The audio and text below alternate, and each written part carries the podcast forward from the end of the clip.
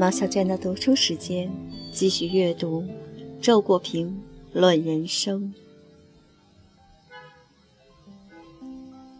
三，自己的原地。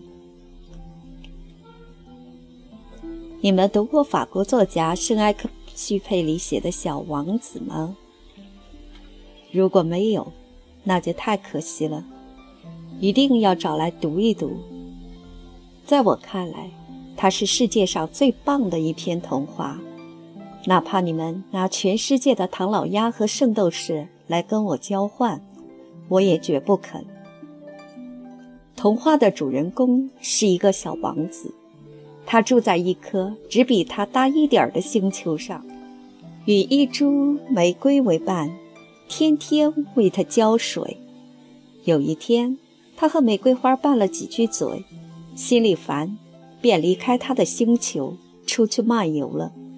他先后到达六颗星球，遇见了一些可笑的大人。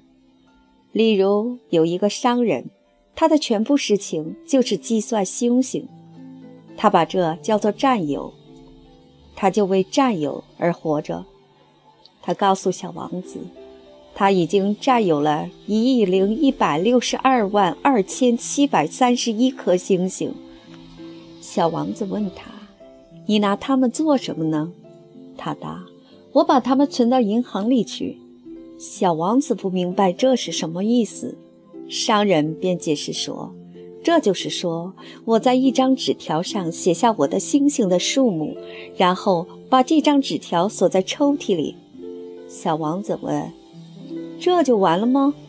商人答：“当然，这样我就很富了。”在别的星球上，小王子遇见的大人们也都在为他不明白的东西活着，什么权力、虚荣、学问呀！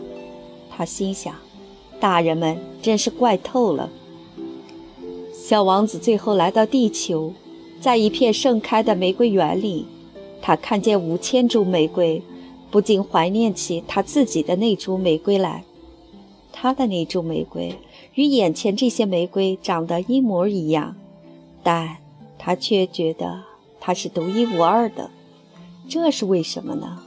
一只聪明的狐狸告诉他：“是你为你的玫瑰花费的时间，使你的玫瑰变得这么重要。对于你使之驯服的东西，你是负有责任的。”这句话说得好极了。一个人活在世上，必须有自己真正爱好的事情，才会活得有意思。这爱好完全是出于他的真性情的，而不是为了某种外在的利益，例如为了金钱、名誉之类。他喜欢做这件事情，只是因为他觉得事情本身非常美好，他被事情的美好所吸引。这就好像一个园丁，他仅仅因为喜欢而开辟了一块自己的园地，他在其中培育了许多美丽的花木，为他们倾注了自己的心血。当他在自己的园地上耕作时，他心里非常踏实。无论他走到哪里，他也都会牵挂着那些花木，如同母亲牵挂着自己的孩子。这样一个人，他一定会活得很充实的。相反，一个人如果没有自己的园地，不管他当多大的官儿，做多大的买卖，他本质上始终是空虚的。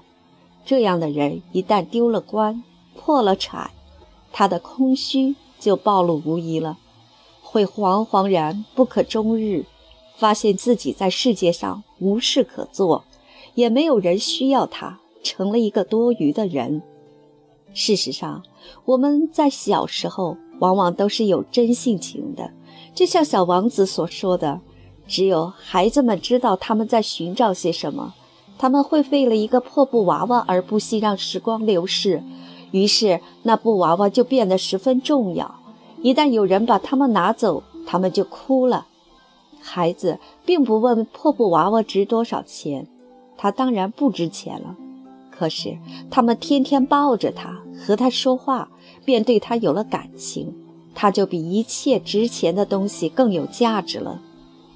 一个人在衡量任何事物时，看重的是他们在自己生活中的意义，而不是他们在市场上能卖多少钱。这样一种生活态度就是真性情。我们长大了，当然不会再抱着一个破布娃娃不放。但是我希望你们不要丢掉小时候对待破布娃娃的这种态度，不要丢掉真性情，不要丢掉自己真正的爱好。小王子十分幸运，他在地球上终于遇见了一个能够理解他的大人，那就是这篇童话的作者。他和小王子特别谈得来。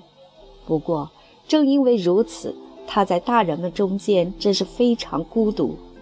他和大人们谈什么都谈不通，就只好和他们谈桥牌、高尔夫球、政治、领带什么的。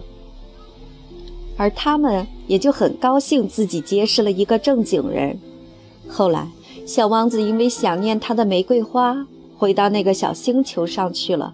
那么，现在这位圣埃克许佩里在哪里呢？他是第二次世界大战时法国最出色的飞行员，在一次飞行中失踪了。